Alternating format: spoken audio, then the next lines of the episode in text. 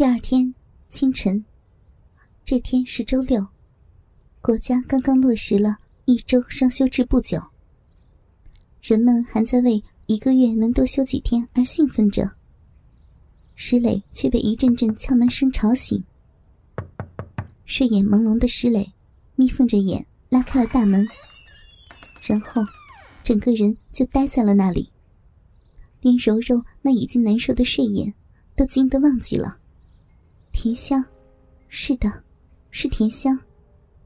甜香此时就站在他的门口，依然的浓妆艳抹，依然的戴着长长的假睫毛，依然的涂着黑黑的眼影，眼神中也依然的充满着那温柔的哀怨。石磊呆立在大门口，他整个人已经木了，脑袋更是木了。他已经搞不清楚状况了，唯一能做的就是呆呆的立在那里。田香哀怨的看了看石磊，忽然轻声说：“傻小子，发什么呆？还不快让我进去！”话未说完，田香人已经闪进了院子，往屋里走去。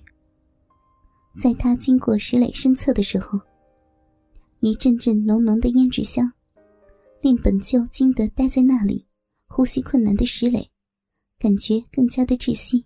但是，那甜甜的声音，又令石磊感到浑身酥麻。那声音比甜香上课时唱歌时，更加动听、更美妙，仿佛天籁之音，沁人心脾，动人心魄。这就你一个人住呀？走到屋门的田香淡淡的问道：“石磊，此时才回过神来，下意识的关上大门。嗯，俺爹妈都不在了，就我自己。哦，怎么还住平房？学校不是盖了不少的家属楼吗？怎么没弄一套呀？”田香说着话，人已经拉开门，走进了屋里。石磊犹如丈二和尚。摸不着头脑，只得傻愣愣的跟在后面，机械的回答着：“啊，那些都是有关系才能分到的。我爹妈一走，谁还管我呀？”哎，真是人一走，茶就凉呀。甜香感慨着，穿过厨房，进到了卧室。卧室里面乱七八糟的，床上的被褥。胡乱的堆在炕上。这倒不是石雷早上起来没有叠被，因为他昨晚根本就没盖被，没脱衣服就睡了。这些被褥是什么时候铺的？又有多少日子没叠起、没晒过？恐怕他的主人石磊也说不清楚。本来要想坐在炕沿上的甜香。一见这满炕的棉被阵，微一皱眉，打消了坐下的念头。石磊这人，多少还是有眼力劲儿的。于是，赶忙从里面拖出一张木质的办公椅，用手扶了扶，转过身想说：“田老师，请坐。”还没来得及出口，田香突然一把将石磊推倒在椅子上。直接跨坐在他的腿上，石磊惊得一呼，却没有呼出来，因为那性感的红唇已经压了上来，紧紧的贴着石磊厚厚的嘴唇，香舌已经毒进了口中。石磊整个人已经懵了，他觉得自己是在做梦，但腿上却清楚的能感觉到。甜香那浑圆的玉臀，鼻端也清楚的嗅到阵阵的胭脂香。那披肩的秀发也轻拂着自己的脸，送出一阵阵女人的发香。这却是真的，不是梦。石磊心里很清楚，因为甜香的双手已经近乎粗鲁的撕扯开了石磊的衣裤。甜香的双唇，离开了石磊的双唇，像一只小狗一样，贪婪的舔着石磊年轻而粗糙的脸颊，然后又回到了他的双唇，然后又舔舐着年轻的脸颊，然后又回到了双唇，然后又舔舐着脸颊，慢慢的，浩池咬上了耳朵，真心的疼，却也真心的舒服。石磊彻底迷乱了，呼吸沉重了，整个人眩晕了，窒息了，燥热了。双腿那里的老二起义了。迷乱中的石磊，隐约看到田香略微抬起了屁股，随手一拉，就把包裹着曼妙胴体的黑色体型裤脱下了一半。也不再继续拉下，就又褪下了红色的内裤，然后面部带着简直是在咬牙切齿的表情，直接一屁股坐了下去。一声曼妙的娇哼，田香紧皱眉头，紧紧抱住了石磊，瘫在了他的身上。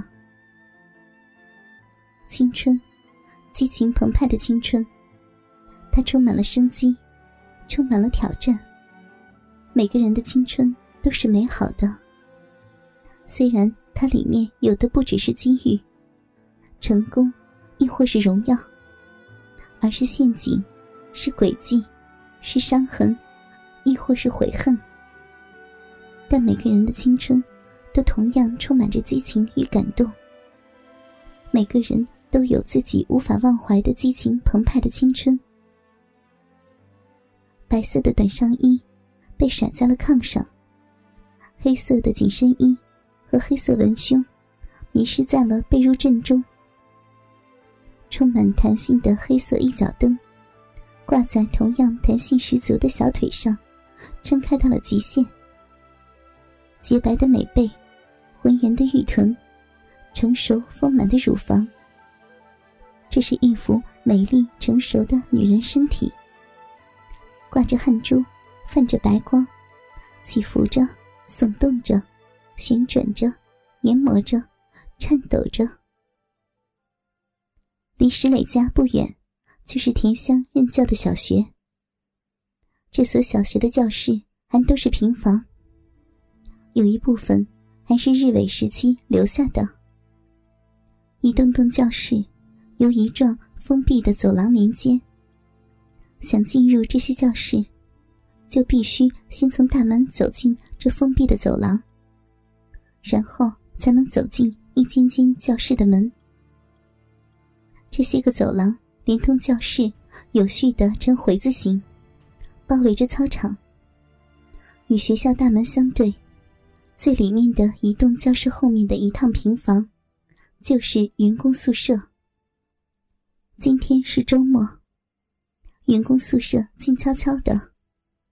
其实，平时这里也是静悄悄的，因为这里的教师都是本地的矿工家属，所以这里平时只有一个人住。这个人就是赵丽霞，但现在她也不在。宿舍后面小树林里的土包上。张红军拿着他的海鸥双反相机，失望的坐在那里。唉，这一大早的人咋就不见了呢？趁他没走之前，还打算多拍点呢。难得遇到这么漂亮的货色。张红军失望的嘀咕着。他已经在这儿偷拍赵丽霞好多次了，尤其是在周末没人的时候，更是他肆无忌惮的时刻。但他一直也没拍到他想要的那种销魂照片。但就这些，他也满足了。看着那些相片中，赵丽霞与生活中自然流露出的美丽，已经让这老家伙心满意足，魂飞天外。这小妮子去哪了呢？张红军失望的嘀咕着。他哪里知道，此时的赵丽霞。已经坐上了公交车，赶往了她男朋友赵海波那里，而这再也正常不过。平时已经多次与男朋友周末相会的决定，却是赵丽霞想了整整一晚才下的决心。